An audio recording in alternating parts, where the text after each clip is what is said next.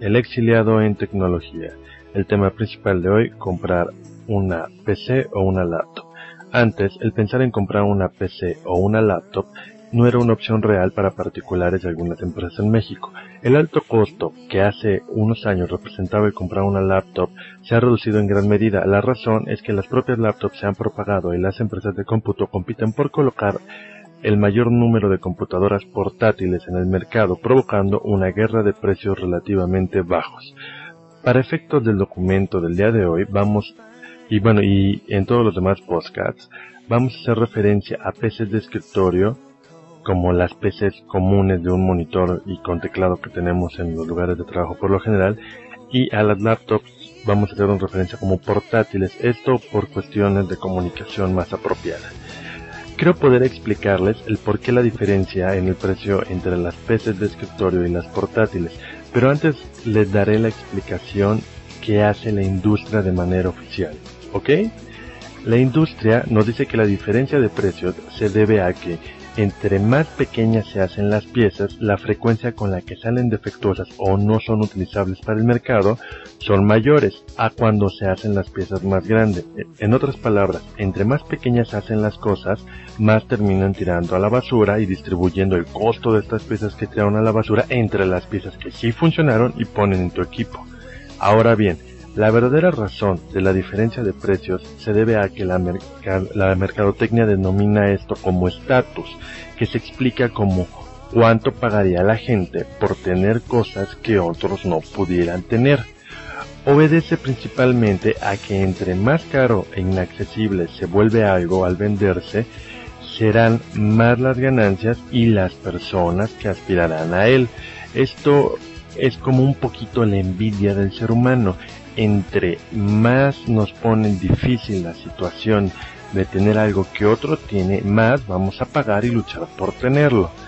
Ejemplos de este tipo de marketing puede ser el encontrar portátiles del tamaño de, una libreta de notas tipo francesa que tienen costos de más de 3 mil dólares o 32 mil pesos para, para el lenguaje mexicano que resultan no solo caras, sino difíciles de encontrar en economías emergentes como México. Es decir, el que tú puedas comprar una laptop de treinta y tantos mil pesos no va a depender únicamente que tengas el dinero, sino que incluso tengas la habilidad para encontrarla en México. Creo que explicada la principal razón de la diferencia de precios entre los dos tipos de equipo de cómputo que más comunes que vamos a hablar ahora, creo que debemos de tomar en cuenta para decidir entre una PC y una laptop. Es decir, ¿Qué debo de tomar en cuenta para decidir entre la PC y la laptop, la portátil o la de escritorio? Sin duda, la principal pregunta, por obvia que parezca, que deberías de hacerte sobre lo que debes de comprarte sería, ¿necesitaré llevarme mi computadora fuera de mi casa o de mi empresa comúnmente? En el caso de particulares, una razón de, compra, de comprar portátiles es la necesidad o falsa necesidad de uno o varios de los hijos adolescentes de llevar su portátil para tomar clases. Aquí es donde soy objetivo y quiero decirles lo siguiente. A menos que tu hijo o hijos vayan a la universidad, déjame decirte que la portátil, lejos de ser una herramienta, se convertirá en una pérdida de dinero con un 70% de probabilidad de que se la roben o se rompa. Esto en base a, una, eh, a un análisis objetivo propio, nada estadístico, ¿ok? La mayoría de los profesores prefieren que sus alumnos en preparatoria tomen las notas en sus libretas y luego tecleen los apuntes, pues la concentración del salón de clase de un grupo de, de, adolescentes pubertos corrompen los torpes y sórdidos teclazos de que unos 30 jóvenes simultáneos en el aula estén dándolos.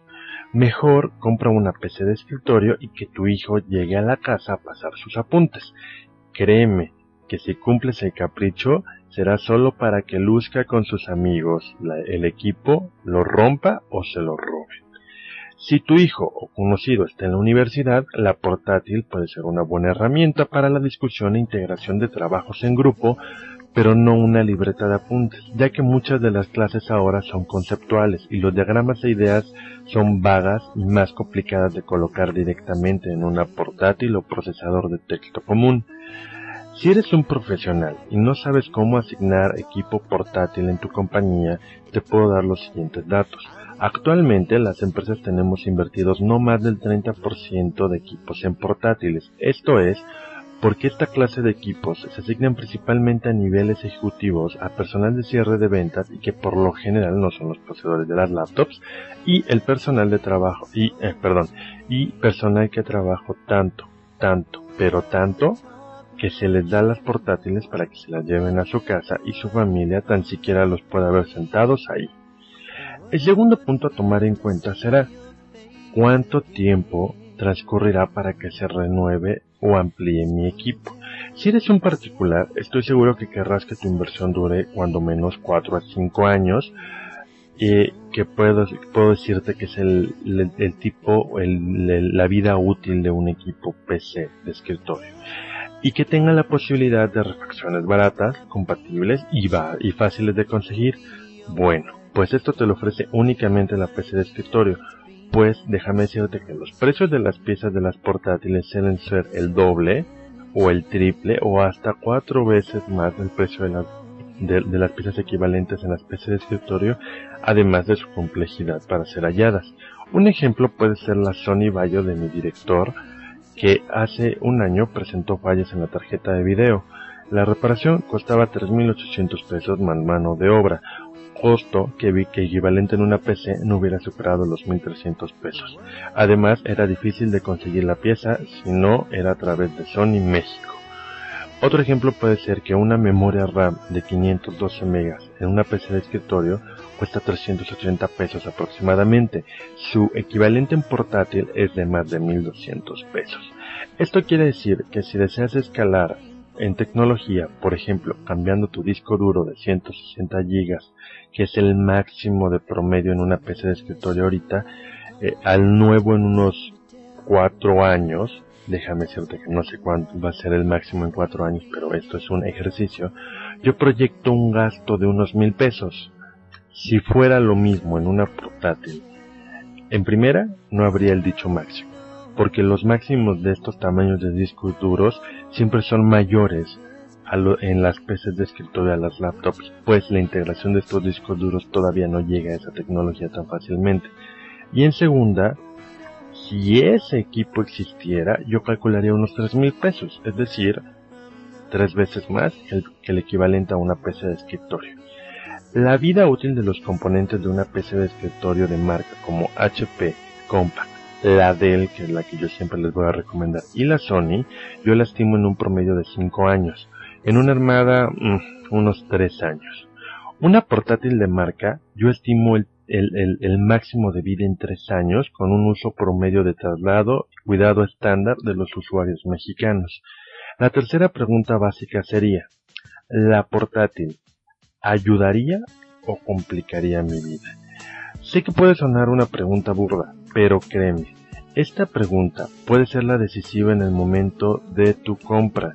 Si tú no tienes carro, viajas en micro o pecero, los trayectos que tienes son, son siempre, no son siempre casa, trabajo o en algunos casos escuela, y trabajo, casa, y gustas de las pachangas, el riesgo de que sea robado, que tu portátil sufra un daño será mayor. La preocupación de asalto, los daños, pérdida o olvido te mantendrán tenso y terminarás dejándola en casa. Créeme. En cambio, si tienes carro, la información la requieres de manera constante. Sueles compartir datos de manera presencial con otras personas. La, esta no es una opción para ti, es una obligación de compra. Por último, daré unas recomendaciones. Si vas a comprar una portátil o de escritorio, compra equipos de marca, pues las armadas, como la como las que se venden en la plaza de la computación, no siempre cumplen con las especificaciones que te dicen al momento de la venta. Además, si las vas a comprar, intenta asesorarte con un experto. Yo podría ayudarte. Si no, acércate a alguien de confianza y que no busque que, que llevarse una comisión de por medio. Y además que no sea un aficionado. Por favor, ¿Tú dejarías que te operara un carnicero porque puede tomar un cuchillo y abrir carne o irías a un médico especialista? Créeme, en las computadoras es lo mismo. En, las en lugares como la plaza de la computación, las garantías nunca te las harán válidas y el mantenimiento será más complicado, inclusive para un técnico calificado, pues la computadora que compras es específicamente armada en un momento, las piezas son distintas y no es una serie para, no es un modelo específico, es un Frankenstein con la mano de un güey de Galicia, el pie de un güey de Francia y tal vez con la cabeza de un gringo. Es decir, si tú buscas una refacción no, o, un médico, no vas a encontrar un médico que conozca todas esas anatomías. Bueno, no es equivalente al ejemplo, pero quise intentarlo. He hecho el ejercicio con una PC de escritorio y una Dell, que son las máquinas más económicas en el mercado ahorita, y la variación del precio con las armadas, siguiendo estrictamente las, las especificaciones, y esto sí, les voy a decir específicamente que tú ves, te dicen por ejemplo en las PC armadas, o un procesador, eh, un procesador Pentium Core 2 Duo a, 2 a 1.8 GHz. Lo que tú no sabes es que la especificación que tú estás viendo contra, contra Dell es que Dell no te está metiendo o no te está vendiendo el procesador más barato como el de la plaza de la computación. Te vende el mismo procesador a 1.8, pero tiene mayor tecnología, aún así va a trabajar más rápido. O, por ejemplo, eh, en el caso de que tú compres un disco duro, eh, la, la, plaza de la computación te vende los discos duros más baratos y de más baja velocidad respecto a lo que te vendería Dell. Además, Dell sí se va a ser responsable si tu disco duro sale malo.